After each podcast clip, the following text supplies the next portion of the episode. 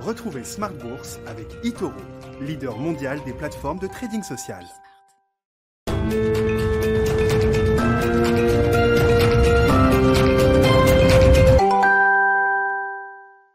Bienvenue dans Smart Bourse, votre double dose quotidienne de marché en direct sur Bismart. Chaque jour à la mi-journée 12h30, 13h et le soir la grande édition, le grand digest de l'information économique, financière et boursière pendant une heure à partir de 18h30. Au sommaire ce soir, le rythme des marchés qui se calme après cinq semaines de hausse consécutive à Paris et pour les marchés euh, européens, pour les marchés actions globaux dans leur ensemble. C'est l'heure d'une pause, une petite consolidation à peine sur l'indice CAC 40 ce soir sous les 5600 points.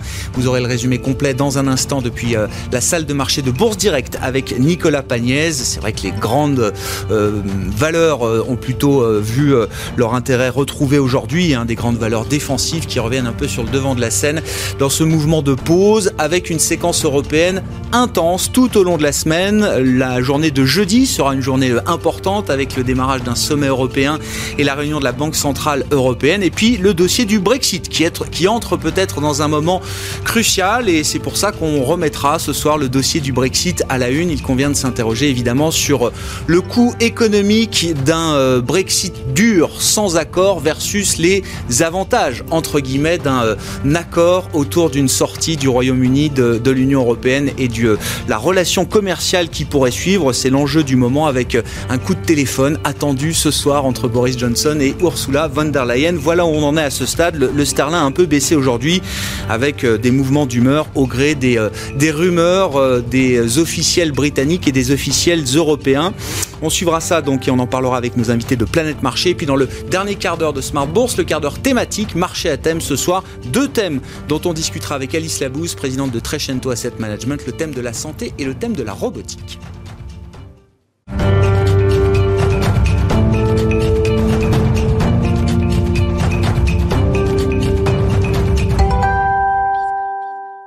Mais d'abord donc, comme chaque soir, tendance mon ami, le résumé complet, les infos clés du jour sur les marchés avec Nicolas Pagnès depuis la salle de marché de Bourse Directe. Clôture dans le rouge ce soir pour le CAC 40. L'indice parisien perd 0,64% à 5573 points dans un volume d'échange ralenti relativement faible, un peu plus de 3 milliards d'euros. Déjà prudent depuis le début de la matinée, les investisseurs ont vu l'ouverture dans le rouge de Wall Street peser sur la tendance en début d'après-midi également. Les négociations qui n'avancent pas en matière de Brexit contribuent au climat incertain dans un premier temps. Si les discussions ont repris ce week-end, plusieurs responsables européens estiment qu'il n'y a absolument aucune chance qu'un accord soit trouvé. Parmi les trois points de blocage figure toujours la gouvernance, la concurrence et la pêche. Si sur ce dernier point la presse britannique avait voulu croire à un accord, Michel Barnier a affirmé ce matin devant les 27 que les discussions en étaient toujours au même point. La présidente de la Commission européenne Ursula von der Leyen et Boris Johnson ayant d'ailleurs prévu d'échanger à nouveau par téléphone à 17h heure française aujourd'hui. Sur le front de la guerre commerciale, les États-Unis et plus précisément l'administration Trump préparent selon l'agence Reuters une série de sanctions à l'encontre de 18 officiels du Parti communiste chinois qui auraient contribué à faire exclure des élus de l'opposition à Hong Kong. Aux États-Unis, les discussions patinent d'ailleurs euh, en matière de plan de relance. Le plan de 908 milliards de dollars proposé par un groupe de parlementaires composé de démocrates et de républicains pourrait d'ailleurs être proposé au vote au Sénat dès aujourd'hui, même si en l'état il ne convainc pas la majorité républicaine. Les États-Unis qui subissent d'ailleurs toujours une deuxième vague de Covid-19 portant à présent le nombre de cas cumulés à 14 millions de personnes avec plus de 280 000 décès. Des chiffres qui ont conduit plusieurs États à prendre des mesures de restriction comme la Californie mais aussi le Michigan, le Delaware ou encore l'Oregon. La situation qui est loin d'être isolée puisque la Corée du Sud fait face de son côté à une troisième vague qui a conduit son Premier ministre à déclarer que le pays fait face à la plus grave crise que le pays ait connue depuis le début de la pandémie. Euh, des déclarations qui focalisent donc l'attention des investisseurs, notamment sur le verdict de la FDA qui doit décider ce jeudi si oui ou non elle délivre son autorisation d'utilisation d'urgence au candidat vaccin développé par Pfizer. Jeudi qui sera également le jour du compte-rendu de politique monétaire de la BCE Les investisseurs européens s'attendent à ce que celle-ci renforce ses mesures de soutien à l'économie de la zone euro. Du côté des valeurs à présent euh, à la bourse de Paris, les plus fortes hausses du jour sont signées Carrefour, Air Liquide, ST Microelectronics, Dassault Systèmes ou encore Worldline. Les plus fortes baisses sont signées Crédit Agricole, BNP Paribas ou encore Société Générale, mais aussi Kering ou Veolia. À noter que Société Générale a aujourd'hui officialisé la fusion de son réseau bancaire avec Crédit du Nord, une opération qui conduira à la fermeture de 600 bureaux et qui devrait permettre au groupe de réduire ses coûts de 350 millions d'euros en 2024 puis de 450 millions d'euros en 2025. Et on finit avec l'agenda euh, de demain. Euh, demain, la séance est attendue calme, encore une fois, dans l'attente des annonces de jeudi. Les investisseurs découvriront tout de même l'indice ZOO de la confiance du consommateur en Allemagne au mois de décembre, mais aussi le PIB euh, en zone euro pour le troisième trimestre. En France, les investisseurs prendront connaissance de la balance commerciale au mois d'octobre, ainsi que des créations d'emplois au troisième trimestre. Et côté entreprise, Compagnie des Alpes publiera ses résultats annuels. Compagnie des Alpes dont on rappelle que l'entreprise est touchée de plein fouet par les mesures de restrictions concernant autant les stations de ski que les parcs d'attractions. Nicolas Pagnès en fil rouge avec nous tout au long de la journée sur Bismart depuis la salle de marché de Bourse Direct.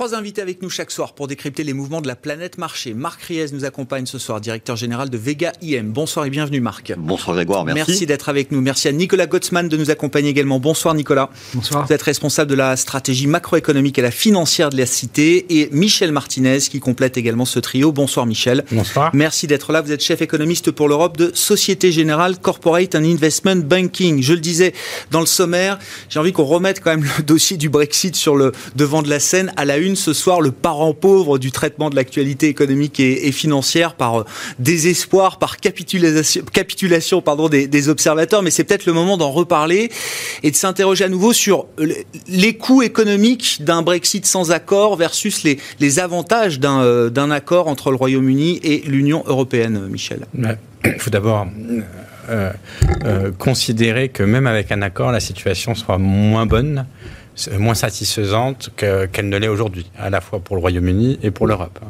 euh, parce que euh, on sera plus dans le marché unique. Donc rien, même un accord ça a un impact négatif, ce sera un impact négatif sur le profit de la reprise euh, l'an prochain. Il faut, le rappeler, c'est important parce que euh, on, l'a oublié, on attend tellement cet accord que, évidemment, si accord il y a, tout le monde s'en réjouira. N'oublions pas que, effectivement, ce sera une situation inférieure à celle qu'on connaissait auparavant. on a eu récemment l'Aubert, donc le, cabinet d'études du Parlement britannique, qui a, fait des scénarios sur les deux, deux cas. Donc un accord euh, le classique, hein, euh, zéro tarif, zéro, euh, quota sur l'ensemble des biens manufacturiers, et qui a fait aussi une simulation dans le cas où il n'y aurait pas d'accord. Et ce qu'il en advient, alors il y a plusieurs estimations, mais ce qu'il en, en, advient, c'est que le coût économique en cas d'accord, ce serait entre 1 et 2 points de croissance l'an prochain pour le Royaume-Uni. Et il faudrait rajouter 2 points de croissance en moins, négatif, hein, ah s'il n'y avait pas d'accord. Donc, moins un point et demi s'il y a un accord, moins 3,5 points s'il n'y a pas d'accord. Donc par rapport à, une situation où rien n'aurait changé, hein, où euh, finalement on serait resté dans, dans, le marché unique. Donc c'est dans tous les cas il y a, il y a un impact négatif. Alors bien évidemment s'il n'y a pas d'accord l'impact est, est, plus négatif parce que bon on est euh, bah, il, y a, beaucoup de choses qui sont interdites. Mais, euh, même s'il y avait un accord, ce qu'il faut avoir, pourquoi l'impact serait négatif, c'est essentiellement parce que euh, c'est pas si facile que ça de montrer que de bénéficier de la politique tarifaire zéro, de l'absence de quotas dans le bien manufacturier. En particulier, il faudra que le Royaume-Uni et l'Europe de son côté justifient que les biens qui bénéficient de cette absence de tarifs sont produits essentiellement au Royaume-Uni. Et, l'Europe, pareil. pour l'Europe, c'est plus facile. Avoir un contenu euh, en valeur ajoutée qui soit supérieur à 50%. Mais pour une entreprise britannique, dire que euh, le. Que ce soit made in UK. Made in UK à plus de 50%, c'est pas évident. Et, et, donc tout ça, c'est pour éviter, bien sûr, ça, ce sont des règles qu'on appelle les règles des origines, classiques dans les accords internationaux, pour éviter qu'un pays qui signe un accord soit un hub pour faire de l'import-export. Bien sûr. vraiment. Et, la structure de l'économie britannique aujourd'hui ne permet pas de garantir qu'on ait suffisamment de produits euh, manufacturés à plus de 50% au Royaume-Uni. Ce, sera compliqué parce que c'est c'est une industrie manufacturière qui est qui réagit avec l'Europe et avec d'autres zones du monde. Alors après, on, il peut y avoir des accords sur la règle des origines qui cumulent ce qui est produit en Union européenne au Royaume-Uni, mais, mais, mais même avec ça, en fait, il, y aura, il, y aura, il faut le prouver. Donc il y a, euh, il y a, les, on va dire, c'est pas évident, ça fait beaucoup de paperasse, c'est pas évident, ça fait des coûts supplémentaires. Euh, il y a ça, puis après il y a, y a, en ce qui concerne les produits agroalimentaires, des règles spécifiques sanitaires. Euh, des contrôles aux frontières. Euh, pour les produits, les à base d'animaux, il faut des, contrôles vétérinaires. Donc on voit bien qu'il y a plein de contraintes qui vont, qui, vont, qui vont subvenir. Je pourrais mentionner aussi pour les services, les services financiers, il y a beaucoup de choses qui ne sont juste pas autorisé. Et, donc même dans un accord, il y a un impact négatif à venir. Pour le Royaume-Uni et pour l'Union européenne Alors pour l'Union européenne, euh, euh, l'Allemagne surtout. Pour euh, effectivement l'impact dépend des pays. si l'Irlande souffrirait beaucoup, l'Allemagne un peu plus que la France. En moyenne, nous on a regardé, on a fait des simulations et on estime que le choc sur l'Europe serait d'environ un cinquième à un quart du choc négatif sur le Royaume-Uni. D'accord, d'accord. Marc, euh, le, marché ne réagit quasiment plus à ce dossier. Pourtant, ce que vient de nous décrire Michel Martinez, c'est négatif dans tous les cas, plus ou moins négatif, mais c'est négatif. Ce qu'il faut dire, c'est que la décision de Brexit, c'était mi-2016. Oui. Donc ça fait quand même 4 ans et demi qu'on parle de ce fichu Brexit. Hum. Je pense qu'il y a un peu une lassitude aussi des gérants sur ce sujet, parce que c'est un sujet euh, qui est très long. Alors effectivement, on comprend qu'il est négatif. Et le problème, c'est que politiquement, on sent bien que c'est très très dur quand même de faire autrement. Du côté des Européens, S'ils sont trop laxistes dans la négociation, ils peuvent créer des vocations. Donc ils n'ont aucun intérêt à, donner, euh, je dirais, des avantages aux, Britanniques. Et côté britannique, c'est très compliqué de dire vous avez voté pour sortir de l'Europe, donc vous ne bénéficierez plus du marché européen, mais vous devez continuer à accepter euh, la Cour européenne, euh, les réglementations de Bruxelles, etc. Donc finalement, les, technocrates nous disent il y a euh, sur 750 pages d'accord, il y en a 650 sur lesquelles on est d'accord et sur lesquelles on ne reviendra pas. Les 100 dernières, bah, celles que vous êtes en train de décrire, c'est impossible de, se mettre euh, d'accord dessus. Avec le temps qui passe, ça s'arrange pas ces histoires. Alors la pêche, bon, c'est presque anecdotique, je dirais, même si c'est important pour les emblématique. Français, pour les pêcheurs français, pour les politiciens français, etc.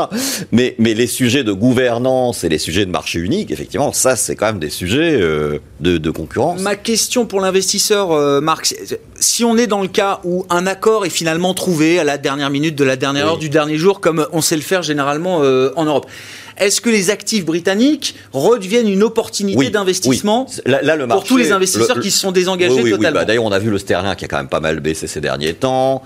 Euh, le marché d'actions britannique qui a été le plus abîmé cette année. Donc clairement, s'il y a un accord, même si, comme le dit très justement mon confrère, euh, ce sera quand même pas bon par rapport à la situation actuelle pour l'économie britannique, il y aura un rebond sur le moment. Oui, parce qu'il n'est pas aujourd'hui euh, certain. Donc, euh, il y aura de la valeur dans les actifs britanniques oui, que le marché sera prêt à reconnaître. Bien sûr, bien sûr, bien sûr. Bien sûr. Bon, Nicolas Gottsman, vos commentaires, remarques, réactions et sur l'idée d'un accord ou pas. Hein, ça fluctue au gré des heures. Hein. On partait ce week-end avec des avancées sur la pêche et puis ce matin, Michel Barnier nous dit non, zéro avancée. On ne sait plus à quel sens jouer. Oui, peut-être le, le, premier point, c'est bien aussi de rappeler un peu. Euh, je trouve que le, dossier du Brexit révèle aussi un petit peu ce qu'est l'Union européenne euh, dans son profil économique euh, et de voir que, en fait, généralement, par exemple, dans les, dans les pays émergents, en fait, on, on tolère dans les pays émergents qui est effectivement la capacité de, de créer des excédents commerciaux importants, c'est-à-dire en gros d'exporter beaucoup plus que ce qu'on importe. Et que cette situation-là est tolérée généralement justement pour pouvoir euh, euh permettre à ces pays de pouvoir se sortir d'une situation qui n'est pas forcément euh, flamboyante. Or, le cas de l'Union européenne, aujourd'hui, c'est une économie qui est euh, euh, très avancée et qui dégage des excédents commerciaux sur le reste du monde qui sont colossaux, qui sont les plus importants de la planète. Donc il y a une espèce de, déséquilibre important qui est provoqué par l'Union européenne euh, au sein de l'économie mondiale et qui va reposer en fait son modèle économique sur la demande d'autres pays. Et ces deux pays, enfin deux pays principalement, qui sont les États-Unis et le Royaume-Uni, sur lesquels on crée des, énormes excédents. Euh, simplement, pour le depuis le début de l'année, pour l'instant, on a créé 100 milliards d'excédents sur les États-Unis et 70 milliards sur les Royaumes-Uni. Pour le, cas du Royaume-Uni, c'est qu'on a exporté 200 milliards de produits vers le Royaume-Uni et on a importé seulement 130 milliards. Donc il y a un déséquilibre qui est gigantesque entre mhm. les deux pays. Et ce qui est assez intéressant dans, ce, dans cette configuration-là, c'est de, de comprendre que finalement, comme le Royaume-Uni est tellement notre client et on a tellement besoin de leurs demandes, qu'on devrait pouvoir quand même arriver à s'entendre avec eux sur le, sur le, selon la leçon, le client est roi, et là, pour le coup, le client devrait être roi. Or, je pense que ce qui s'est passé... Il n'y a pas que le Royaume-Uni qui a intérêt à un accord, c'est ce que vous dites non, dans ce... les Allemands. Bien sûr, les Allemands ont très intérêt. L'Irlande, effectivement, va être euh, impactée massivement également euh, par la situation. Je crois que même l'Irlande euh, devrait avoir un impact qui soit plus significatif encore que le, que le, que le Royaume-Uni directement. Mais ce qui, montre qu'il y a quand même effectivement une problématique qui est assez importante. Or, pour l'instant, dans les négociations, le semestre est, gouverné par, euh, par l'Allemagne. C'est elle qui va essayer de négocier euh, le plus avant dans cette, négociation-là. Euh, le secteur automobile allemand est aussi impacté. Il y a d'autres industries allemandes qui vont être impactées. Évidemment, il y a une pression des, de, on dire des patrons économiques en Allemagne sur Angela Merkel pour pouvoir avoir un accord. Donc, a priori, on pourrait s'attendre à avoir un accord. Je pense que les Anglais vont essayer de vendre le plus chèrement leur peau. Ce qui est un peu paradoxal là-dedans, c'est que même si le Royaume-Uni, on va dire, est un large client de l'Union européenne, ils vont souffrir effectivement plus que nous parce qu'ils sont plus dépendants globalement de l'Union européenne que nous le sommes d'eux. Euh, donc là, il y a une problématique. Ensuite, effectivement, sur la capacité de rebond euh, du Royaume-Uni lui-même, on voit que notamment il y a une bonne nouvelle, très bonne nouvelle pour eux, c'est qu'ils ont déjà commencé euh, euh les vaccinations. Enfin, ils vont commencer les vaccinations cette oui. semaine, ce qui pourrait leur donner un petit peu un avantage. Effectivement, le sterling a un petit peu baissé, ce qui donnera également un avantage.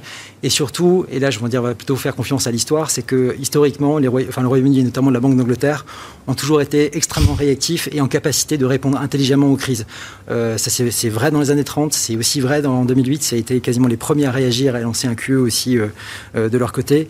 Et même si les scénarios sont effectivement pas euh, tout à fait roses pour le Royaume-Uni pour les prochaines années, on peut se dire que leur capacité d'adaptation et leur créativité, on dirait en termes monétaires et budgétaires. On leur fait crédit toujours de ce point de vue-là. Je pense qu'on peut leur faire crédit ouais. de ce côté-là. Ouais. Je, je, sais pas, y a, vous êtes obligé de retenir des hypothèses centrales pour bâtir vos scénarios économiques euh, à la Société ouais. Générale, euh, Michel, mais ailleurs. Enfin, l'hypothèse centrale, c'est qu'il y a un accord. Oui. Ça, et, ça et, alors, par quel truchement est-ce qu'on arrive à un accord? Alors, puisque ça, on reste alors, bloqué là sur, euh, ça, sur cette situation. Ça, pour faire écho à ce que on dit les deux intervenants précédents, c'est euh, à la fin c'est un choix politique et le choix politique. Alors il y, a, la question de la pêche, et la question de la gouvernance, c'est un sujet un peu technique, mais le sujet central, je pense, c'est surtout la, question de la, concurrence euh, loyale. Euh, et, là, on voit bien qu'il a, a, priori, ça peut être deux visions politiques antagonistes. Si l'ambition du Royaume-Uni c'est d'être dans 5 ans, dans 10 ans, dans 15 ans, de redevenir une puissance économique dans des, des domaines aujourd'hui euh, bah, qui sont en émergence, euh, euh, tout ce qui est euh, l'industrie verte, ça peut être les technologies de l'information, l'intelligence artificielle, où le, le Royaume-Uni a l'impression que l'Europe se met des corsets réglementaires et, et, et, et si sûr. elle était vraiment indépendante, souveraine, elle pourrait s'émanciper. Euh, là, a priori, on, on voit que c'est l'Europe peut prendre peur. Mm. Euh, et, et, et euh, même l'Allemagne, à la rigueur, s'il si, s'agit de développer des technologies qui seront celles qu'on utilisera dans 15 ans, dans 10, dans 10 ans ou 15 ans. Donc là, sur le papier, on voit bien, il y a à la fin, il y a un choix politique. Il y a, il y a, il y a deux visions antagonistes. Moi, je veux être complètement indépendant pas avoir mes propres normes en poussant à l'extrême la vision de Boris Johnson et l'Europe qui dit moi je veux pas avoir quelqu'un tout proche de chez moi. Je veux ouais. pas vous laisser faire ce que vous voulez ah, faire. Voilà. Sans et, contrainte. Et, et, donc, à un moment, à un moment c'est où on mettra le curseur, ce sera un choix politique. C'est pour ça qu'on a mis autant de temps à arriver jusqu'à là, et c'est pour ça que sur les 700 pages, on a 600 qui sont préécrites facilement, mais que les plus difficiles, c'est comment on définit une conclusion. Je, je comprends, mais ce curseur, on n'a pas réussi à le régler pour l'instant. Pourquoi est-ce qu'on arrivera à le régler là, euh, dans les prochains la, jours peut-être? S'il y a un accord, ce qu'on pense, à la fin, c'est un choix politique. Soit euh, le, le Royaume-Uni Royaume fera un peu plus de, de pas en direction de l'Europe, soit l'Europe, euh, finalement, acceptera de, de, d'avoir un, un, accord ah ouais.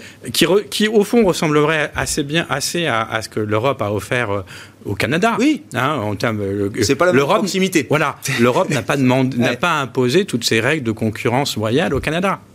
Mais bon, le Royaume-Uni est plus proche. Et plus, donc, euh, euh, voilà, à la fin, c'est un choix politique. Il faut être dans la tête des, des, des principaux leaders mmh. euh, pour savoir ce qu'ils vont décider. Et donc, c'est dernière minute de la dernière heure du dernier jour. C'est comme ça que Mais on peut, on ça peut, se solde. On peut aussi imaginer d'autres scénarios, des scénarios où euh, on continue, on, on se met pas d'accord cette semaine, on continue, et on continue à discuter oui, oui. au mois de décembre, voire on continue à discuter en, à travers le début de l'année 2021. En, en, en 2021, ouais, mais sûr. même sans report, on peut, on peut très bien, il peut très bien ne pas y avoir un accord euh, en janvier. Et, et en un disant la transition se prolonge tant que la discussion n'a pas abouti. Avec ou sans transition. Mais, mais c'est une volonté politique.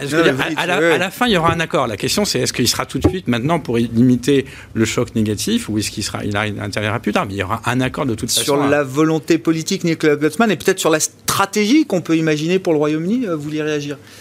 Oui, c'est intéressant de voir aussi, il y a quelque chose de, paradoxal aussi dans les négociations, c'est que pour le moment, un des points de, euh, blocage principaux, c'est sur les aides d'État qui pourraient être octroyées par l'État britannique, enfin par le Royaume-Uni, à ces entreprises, notamment dans certains secteurs. Or, ce qu'on voit aujourd'hui en Europe, et notamment avec la signature euh, euh, en juillet dernier, c'est que on, on, a, fait exactement la même chose et qu'on va investir, nous, de notre côté, dans les technologies, dans l'économie verte.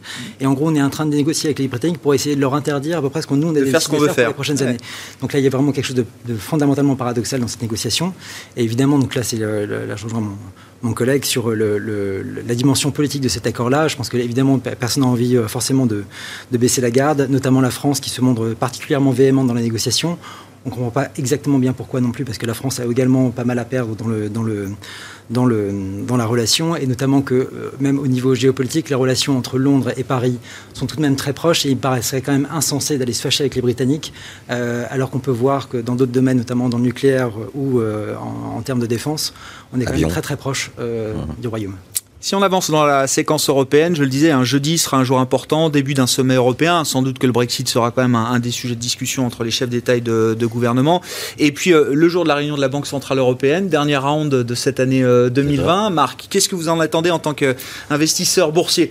Euh, bah, comme tout le monde, beaucoup, parce qu'en fait, si vous voulez, en tant qu'investisseur boursier, vous l'avez remarqué depuis quelques années, à peu près depuis 2008, hein, on attend tout en fait des, des, banquiers centraux. On a compris depuis longtemps que les États, bon bah, avaient plus trop de sous, donc voilà. En gros, ce qu'on attend, bah, c'est à peu près autour de 450 milliards de, de nouvelles louchettes euh, sur le fameux plan pandémie. Aujourd'hui, pour la faire brève, l'ensemble des plans qui existent euh, arrive à 1350 milliards d'euros à peu près. Donc là, on pense que ça peut aller autour de 1800, voilà. Et 450, 500 milliards de, de plus. Et le temps? Et ah, donc, puisqu'effectivement, là, il est prévu de dépenser tout cet argent-là avant juin 2021, mais évidemment, si on rajoute, bah, c'est pour continuer plus tard, voilà. Et plus tard, bah, ça peut être à minima, de toute façon, jusqu'à fin 2021, bien sûr. Et selon euh, ce qu'on peut en penser, ça va quand même rentrer dans l'année 2022. Nous, on pense que ça pourra aller jusqu'en mars 2022. Euh, Est-ce que ça veut dire, encore une fois, pour l'investisseur boursier, qu'on se prépare, et c'est dans le sillage de ce qu'on a vécu déjà au mois de mhm. novembre, à avoir le meilleur des deux mondes pendant encore euh, plusieurs mois, voire plusieurs trimestres sur les marchés? Tout peut monter, tout doit monter. Alors, attention. Avec la reprise économique et les injections monétaires et budgétaires. C'est vrai, mais ça a déjà beaucoup monté. Ah. Souvenons-nous qu'il y a 15 jours, il y a un mois, pardon, maintenant, je, date, un peu plus d'un mois, euh, fin octobre, euh, on avait un CAC à 4550. Donc là, on a pris euh, plus de 20% sur la période, ce qui veut dire que dans ça, il y a quoi? Il y a effectivement la fin du risque Trump de mettre le feu mmh. à ses trous. Bon, ça c'est une chose. Les vaccins, mais il y a aussi les attentes autour des différents plans de part et d'autre de l'Atlantique. Alors, côté européen, effectivement, cette banque centrale dont on attend et, et, où Christine Lagarde a déjà dit on fera tout ce qu'il faut, etc. Elle, fait du super Mario Draghi, hein, Christine. Donc pour le coup, euh, tout le monde attend. Euh, maintenant ça, ça pour moi c'est déjà dans les cours. Sur ces, sur ces attentes, la barre est haute.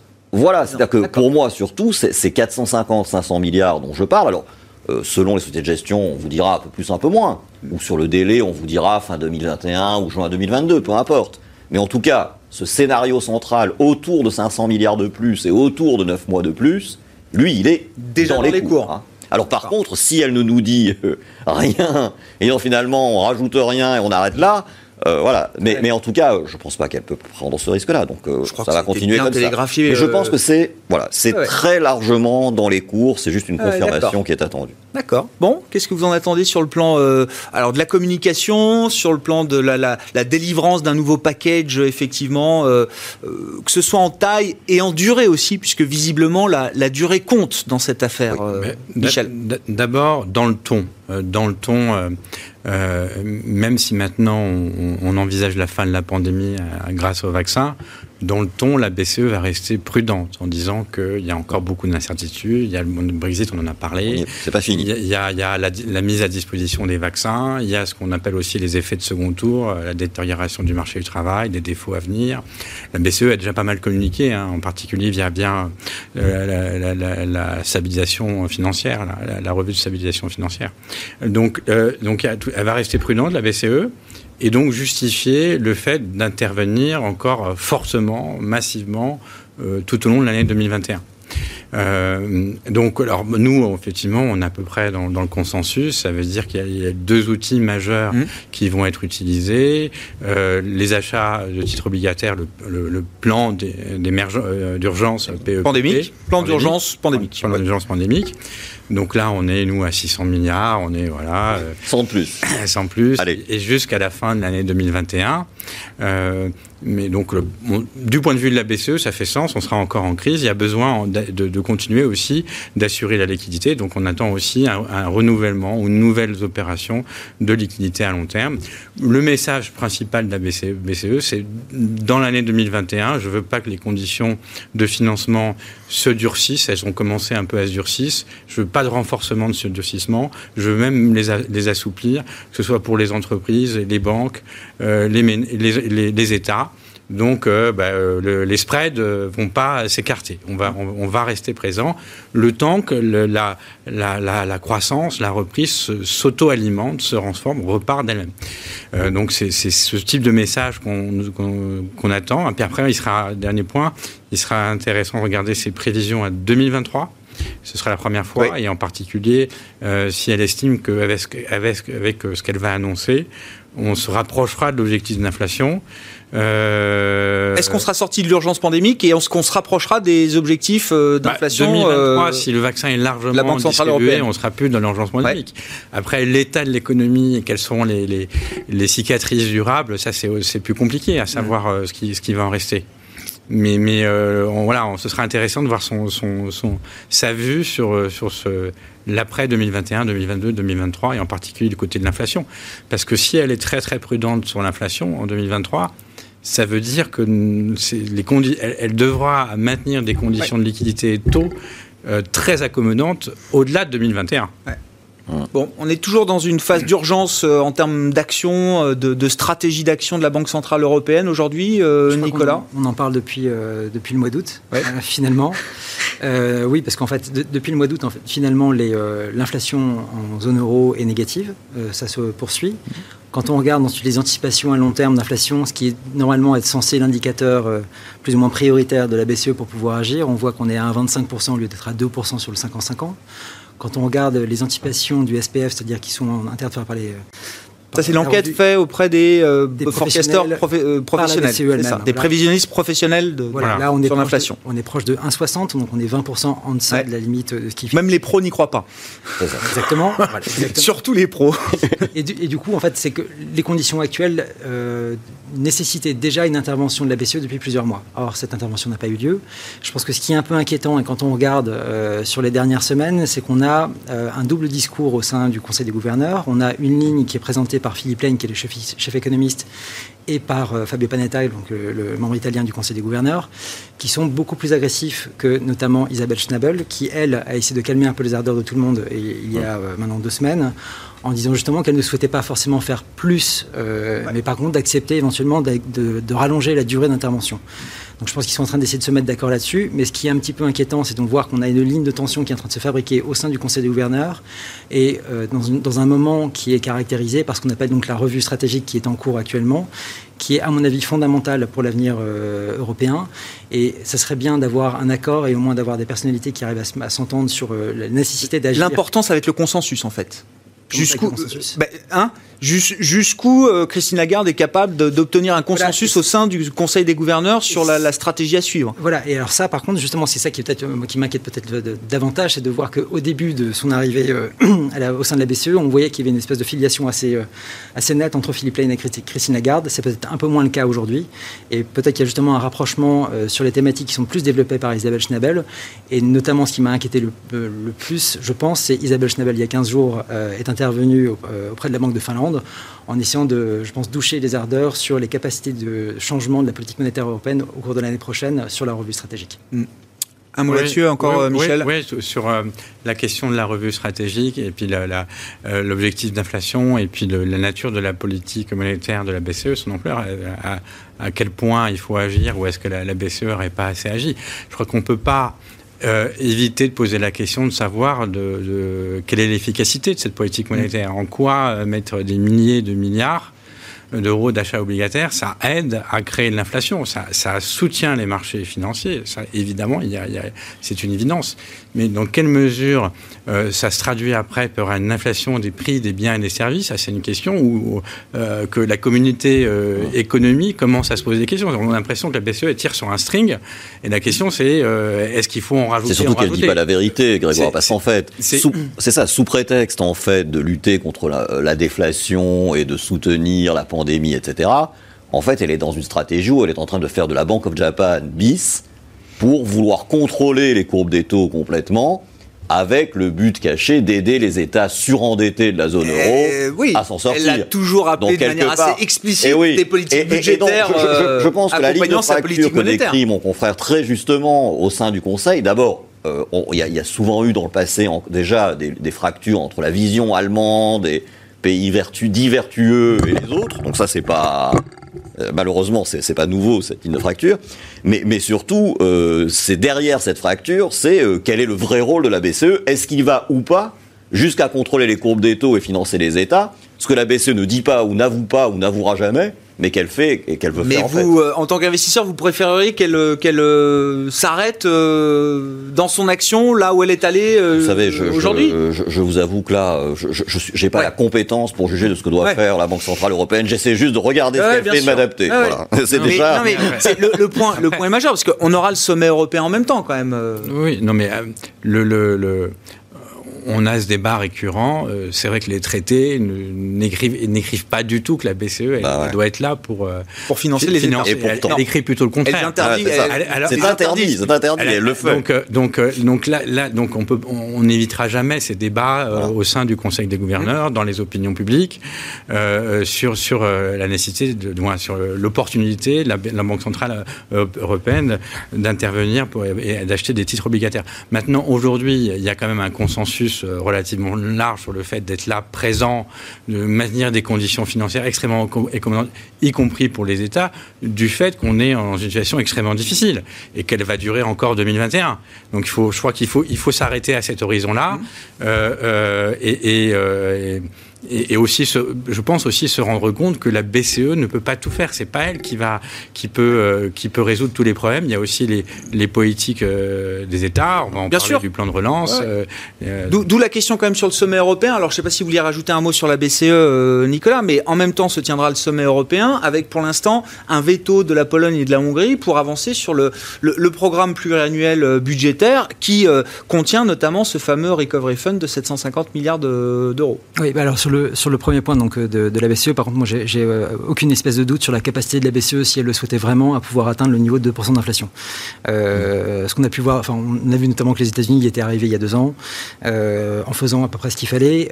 Si, on veut résumer un peu la situation. Vous êtes en train de dire que la BCE ne veut pas atteindre les 2% presque, oui. Ouais. Voilà. En tout Ou qu'elles ne s'en donnent pas les moyens, parce que les, Allemands bloquent. je pense que c'est suffisamment clair sur ce qui s'est passé sur la fin de l'année 2018, lorsque la, BCE a arrêté son programme de quantitative easing, c'est-à-dire de soutien à l'activité.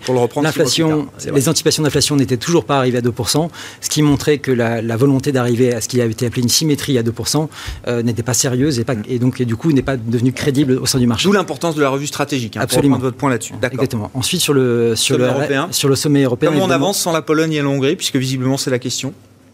Eh ben, pour l'instant, on n'avance pas. Donc, euh, ensuite, euh, évidemment, euh, en gros, ce serait, je crois que la première fois que les Européens ne signeraient pas un budget, donc évidemment, il y aurait une, déflagration, je pense, assez importante. C'est pour ça que je ne pense pas que ce soit un scénario central non plus. et la Pologne et la Hongrie ont cruellement besoin des fonds en question. Donc là aussi, à mon avis, il y a quand même aussi un, avantage réel à ce que chacun trouve un accord sur la situation. Et je, ne crois pas que l'Allemagne se laisse, se laisse aller à, une situation où elle aurait un échec sur les deux accords aussi bien le Brexit que sur la RFF. Ensuite, sur le, le, enfin, donc le, le, plan de relance européen, malheureusement, ce qui était, et ça c'est un petit peu euh, agaçant, c'est que on en discute depuis le mois d'avril. Ça a été signé mmh. au mois de juillet, euh, qu'on est encore aujourd'hui en train de négocier et qu'on ne sait toujours pas quand les fonds vont être délivrés. Euh, or, c'était, ça devait. En Amérique, ils sont déjà, il y en a déjà plus. Voilà, donc ça, c'est qu'on a, on a pris quasiment un an de retard parce que justement, le processus de décision européen est évidemment beaucoup trop long et que malheureusement également quand on regarde la réalité des, euh, des fonds qui vont, être, euh, qui vont être octroyés aux pays européens, on parle de 750 milliards, mais en termes de transfert budgétaire, on parle de 390 milliards, ce qui veut dire qu'en en termes de, volume étalé sur plusieurs années, ça reste pas non plus un effet euh, colossal sur l'économie européenne. Est-ce que c'est grave de prendre du retard et comment on avance sans la Pologne et la Hongrie si c'est le, le, chemin qu'il faut suivre en Europe sur cette question budgétaire, hein, j'entends. C'est vrai qu'on a présenté ce plan de relance comme un plan de relance, euh, au sens il pourrait être euh, facilement disponible. Nous, on a, on a, on a fait des, simulations sur le, pic d'investissement où ces fonds vont être déboursés, mais donc euh, c'est le jour où ce fonds sera entériné. Et dans le meilleur des cas, le pic, c'est 2023-2024 avec un simulu qu'on estime à 0,7% du PIB à ce moment-là. Donc c'est très significatif, mais c'est pas euh, gigantesque non mm. plus.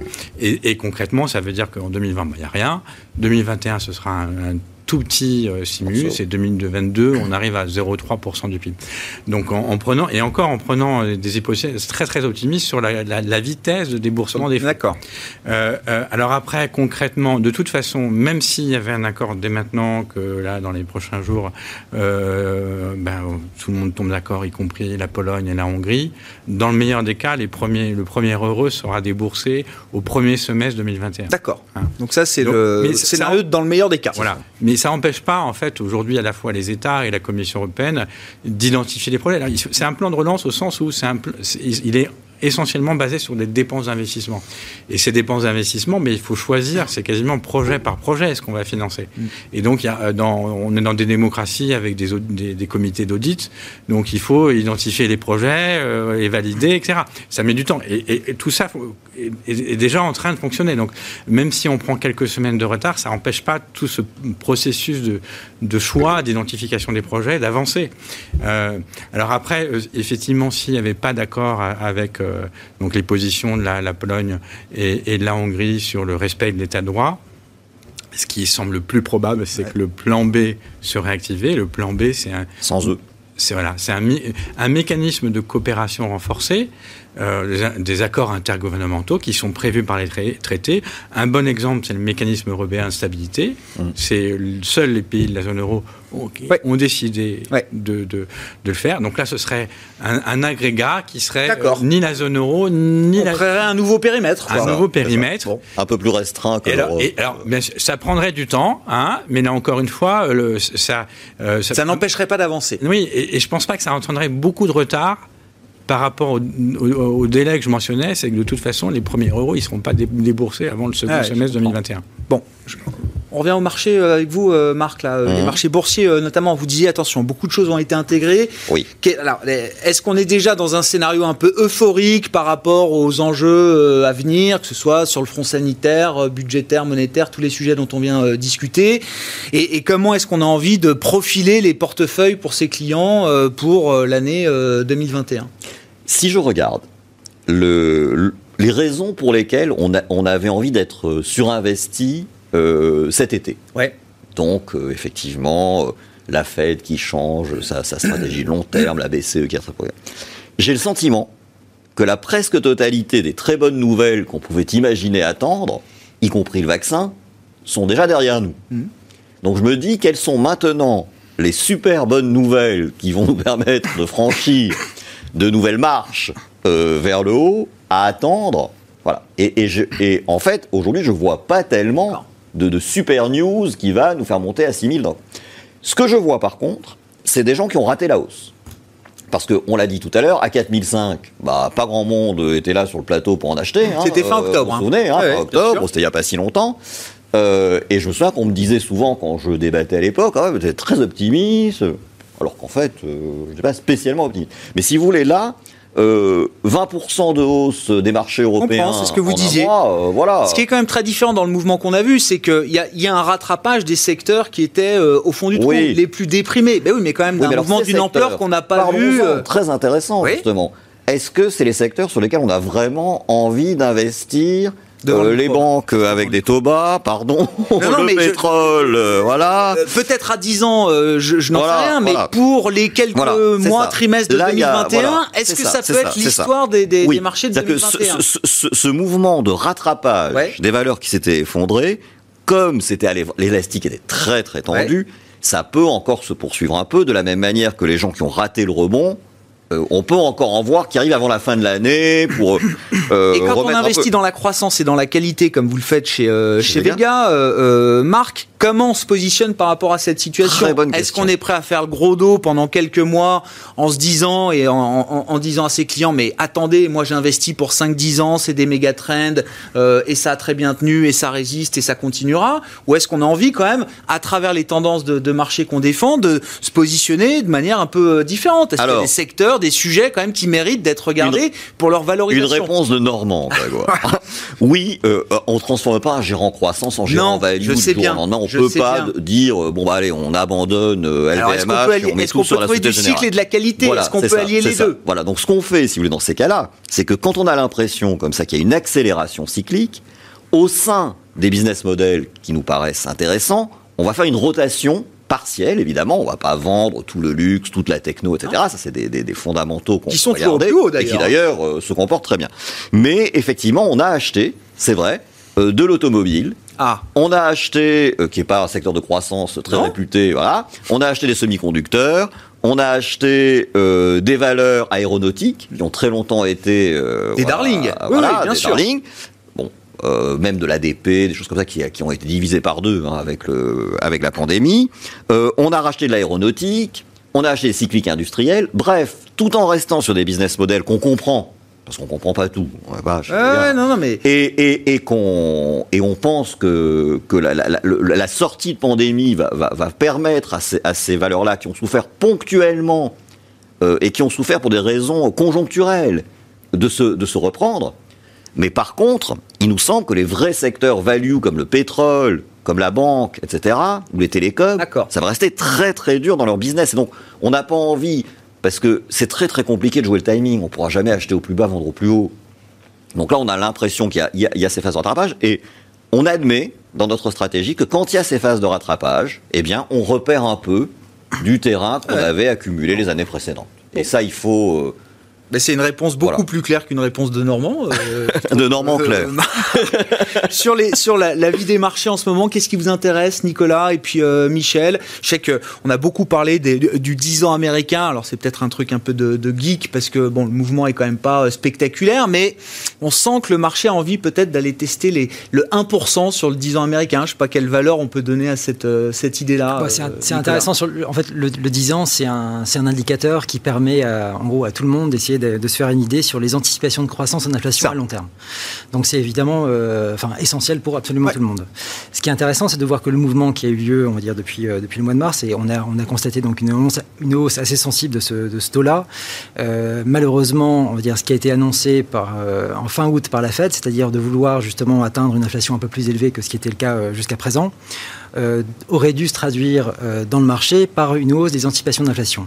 Alors sur certains indicateurs, c'est quelque chose qu'on constate, mais quand on regarde euh, notamment sur ce taux-là et aussi sur d'autres mesures, et notamment, je pense à un papier qui a été sorti par la Fed au mois de septembre, juste après la revue stratégique, sur une décomposition totale des, de ce taux-là, c'est de voir que les anticipations d'inflation finalement n'ont pas bougé depuis le mois d'août. Ce qui Ça n'a pas été le driver principal. quand on rentre vraiment dans le détail, quand on va fouiller effectivement dans la composition de ce qui fait bouger ce, marché obligataire. C'est la, prime de liquidité qui a apporté quasiment l'intégralité de la hausse qui s'est produite depuis là. Euh, la prime de liquidité, c'est un indicateur de sentiment du marché, c'est simplement savoir si les gens sont positifs ou négatifs. donc on voit qu'il y, a un fort appétit dans le marché qui existe là, qui existe et qui est présent, mais pour le moment, ça ne se traduit pas réellement par des anticipations d'inflation. C'est plus l'état d'esprit risconne des investisseurs qui explique ce mouvement. C'est ça. Et donc là, on a un problème parce que, euh, encore une fois, la Fed veut arriver à faire en sorte que ces anticipations d'inflation partent à la hausse, ce qui permettrait de voir aussi qu'on a des, anticipation de croissance qui partent également la hausse. Pour le moment, ce n'est pas le cas. Je pense que chez eux, en interne, ça commence à poser un problème, qu'ils vont devoir se poser la question de savoir si leur communication est tout à fait parfaite ou non, apparemment non, et savoir s'ils en font assez ou pas. Et là, on verra ça au mois de septembre, enfin sans doute euh, au printemps, une fois que les quelques mois, quelques semaines difficiles qui s'annoncent pour les États-Unis seront passées, et éventuellement un recalibrage et une, communication un peu différente de la Fed pour pouvoir faire en sorte que ce qu'elle souhaite vraiment arriver à faire. Euh, Donc 15-16 décembre, c'est la prochaine réunion, on manage les attentes, et euh, après on regarde plus précisément en mars ce qu'on peut réajuster du point de vue de la communication. Sur les mouvements de marché qui vous intéressent, Michel? Ah, Moi, je je, regarde plutôt euh, avec intérêt et, un peu d'inquiétude aussi les mouvements de l'euro-dollar. Ah oui.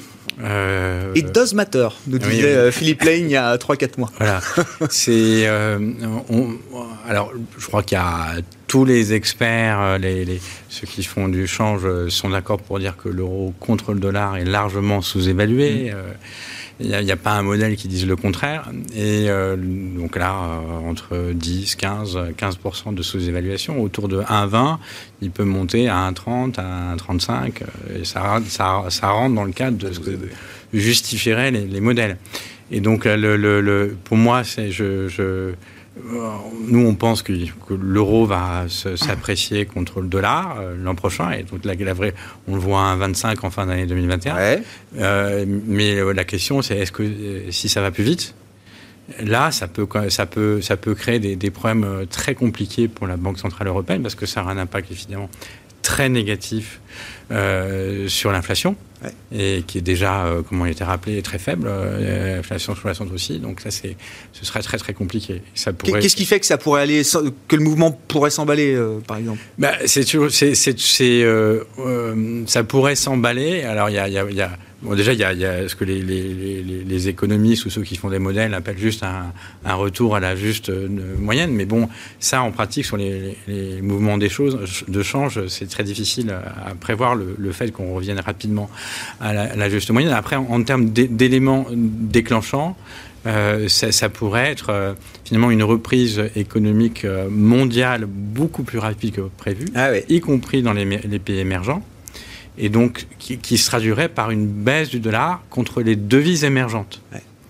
Euh, et donc, et, c'est plus la baisse du dollar qui pourrait s'accélérer, vous dites, Exactement. contre toute devise. Ce serait ça. Alors après, il peut y avoir des, des, facteurs idiosyncratiques à la zone euro si effectivement on réglait tous nos problèmes et qu'on euh, on était, euh, on était, on était plus beau que ce qu'on que, que, le panneau qu'on dépeint ce matin, ce soir. Bon, rapidement sur l'euro dollar, Nicolas, vous voyez. Oui, sur l'euro dollar, c'était que le, le, jour en fait où l'euro est passé la barre des 1,20, c'était il y avait deux annonces en même temps. C'est donc le discours d'Isabelle Schnabel qui a été ah, qui a freiné encore elle. tout le monde. Exactement. Et en même temps, l'annonce euh, d'un éventuel plan de relance budgétaire américain de 908 milliards qui est, qui, sera, qui est toujours en négociation. Mais les deux annonces montraient que, en gros, les États-Unis soutenaient plus leur économie. Du coup, euh, l'euro repart vers le haut. Et voilà, habituellement. C'est un reflet des deux stratégies euh, différentes, vous dites, entre la zone euro et, les États-Unis. On s'arrêtera là pour ce soir. Merci beaucoup, messieurs, d'avoir été avec nous pendant ces 40 minutes de décryptage des mouvements de la planète marché dans Smart Bourse. Marc Ries, DG de Vega Michel Martinez, chef économiste Europe de Société Générale Et Nicolas Gottsman, le directeur de la stratégie macro à la financière de la Cité.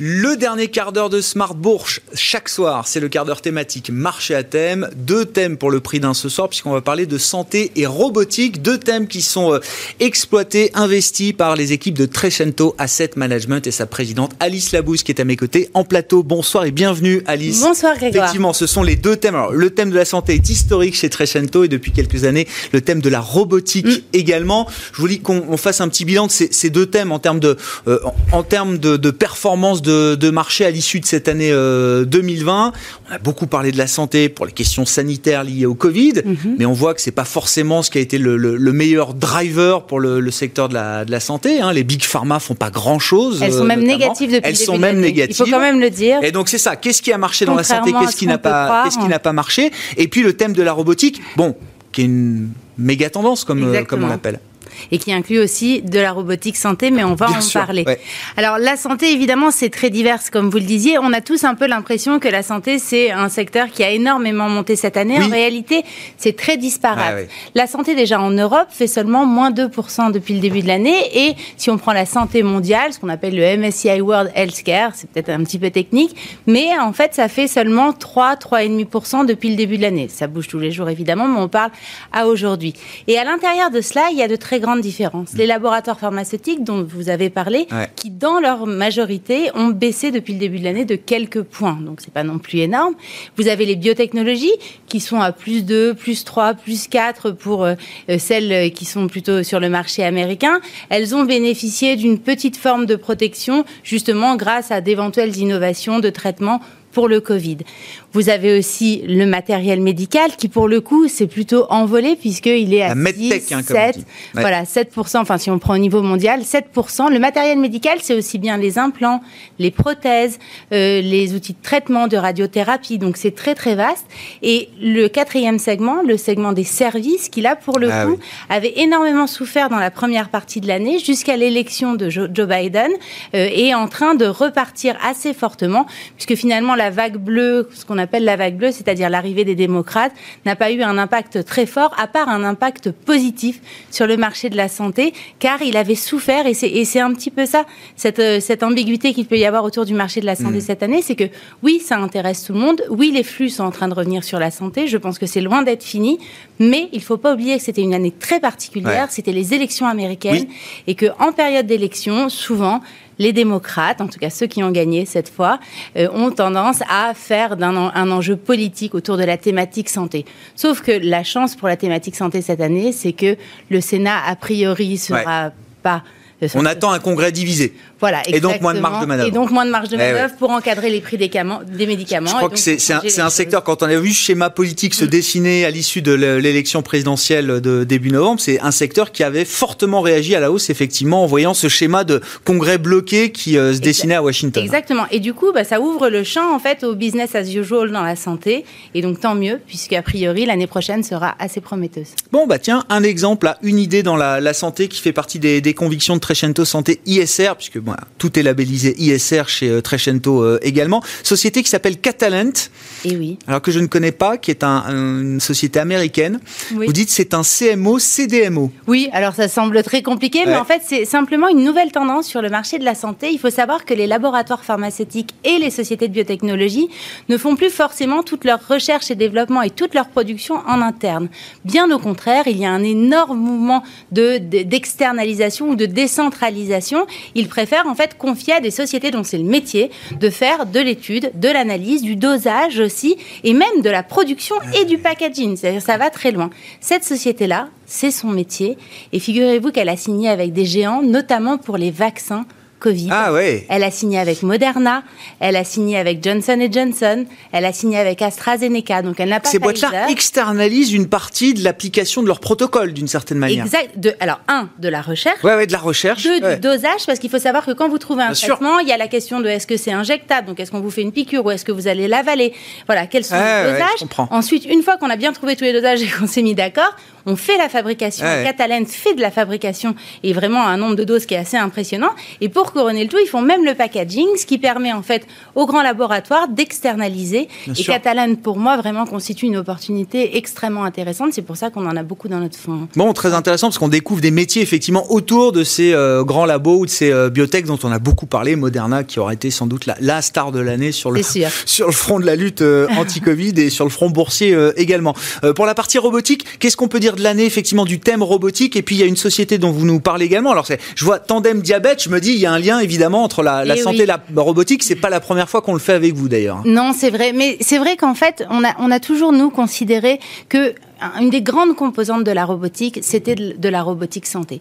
Alors avant tout, c'est évidemment de l'industrie et on est majoritairement investi sur les solutions en fait qui permettent de robotiser les chaînes de production avec du deep learning. Ça améliore les processus de production, on gagne en productivité. D'ailleurs, il y a eu un rapport de l'OCDE qui dit que les sociétés qui utilisent de la robotique sont dix fois plus productives que celles qui n'en utilisent pas. C'est le but, j'imagine. mais oui, effectivement, mais c'est éprouvé. C'est dix fois, dix fois, c'est quand même pas mal. Et on a vécu cette période incroyable. Cette année, en espérant que l'année prochaine ce soit mieux, mais en tout cas cette année où on s'est rendu compte qu'en fait il était indispensable de développer des solutions digitales, de développer de la robotisation, d'utiliser de l'intelligence artificielle. Et même en Chine, ils ont développé des, des robots qui les ont aidés à gérer la pandémie, des robots de service, de nettoyage, de désinfection, des robots de livraison, euh, des, des, algorithmes qui permettent d'étudier qui est plus ou moins sensible ou plus ou moins proche de foyers C'est un thème qui a gagné peut-être plusieurs années à travers cette crise pandémique. C'est évident et c'est pour ça que je crois que euh, ça va durer très longtemps. C'est-à-dire que je suis convaincue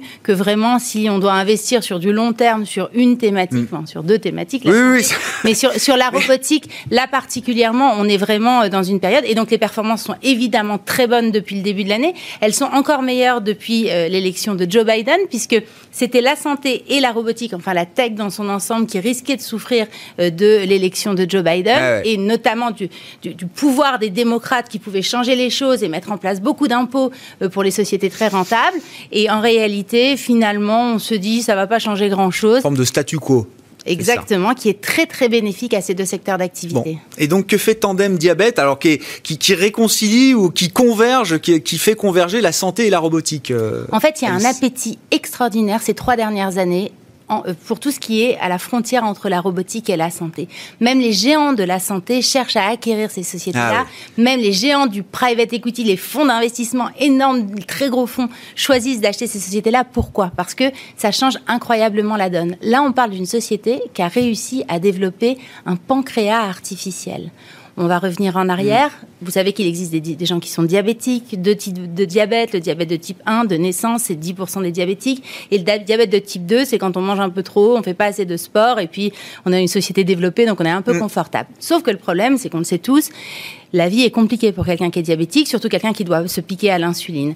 Et donc, en fait, cette société-là, avec d'autres sociétés, euh, a développé en fait ce qu'on appelle une pompe à insuline. C'est un tout petit système en fait. Qui existe euh, déjà sur le marché, c'est ça euh Exactement, qui existe déjà. Alors la pompe à insuline, vous pouvez la mettre donc sur le ventre et puis vous mettez des petites cartouches et elle peut vous injecter de l'insuline. Sauf que là, c'est couplé avec un système en fait qui vous permet d'avoir un glucomètre, c'est-à-dire en temps réel, en fait, ça vous prend. La mesure de votre euh, sucre dans le sang. Exactement, la mesure du sucre dans le sang. Et c'est couplé avec une application que vous avez sur votre smartphone, avec un système d'algorithmes qui, selon les moments de la journée, a étudié, en fait, votre comportement euh, de taux de sucre et de capacité à, garder ou à éliminer euh, ce sucre. Et donc, va exactement, précisément ah adapter, en fait, le dosage. Et tout ça, les trois ensemble, l'application, la pompe à insuline et le glucomètre embarqué, on va dire, vous permettre d'être complètement en fait autonome et ça change la vie des gens. Le taux de pénétration est très est pas très élevé. Aujourd'hui, ils attaquent le marché européen, ils sont présents sur le marché américain, mais les perspectives de développement sont gigantesques puisque la plupart des gens continuent avec des systèmes un peu à l'ancienne hmm. où ils se piquent le doigt, ils vont regarder sur le glucomètre. Parfois, il y a une marge d'erreur aussi, il y a des erreurs qui sont faites. Voilà, voilà un des applicatifs de la robotique, des solutions d'intelligence artificielle qui vont bouleverser en fait notre quotidien. Merci beaucoup Alice. Merci d'être venue nous voir ce soir dans le marché à thème, les marchés à thème ce soir, hein, le thème de la santé, le thème de la robotique avec Alice Labouze, la présidente de Trecento Asset Management avec nous ce soir donc dans Smart Bourse. On se retrouve demain en direct à 12h30 sur l'antenne de Bismart.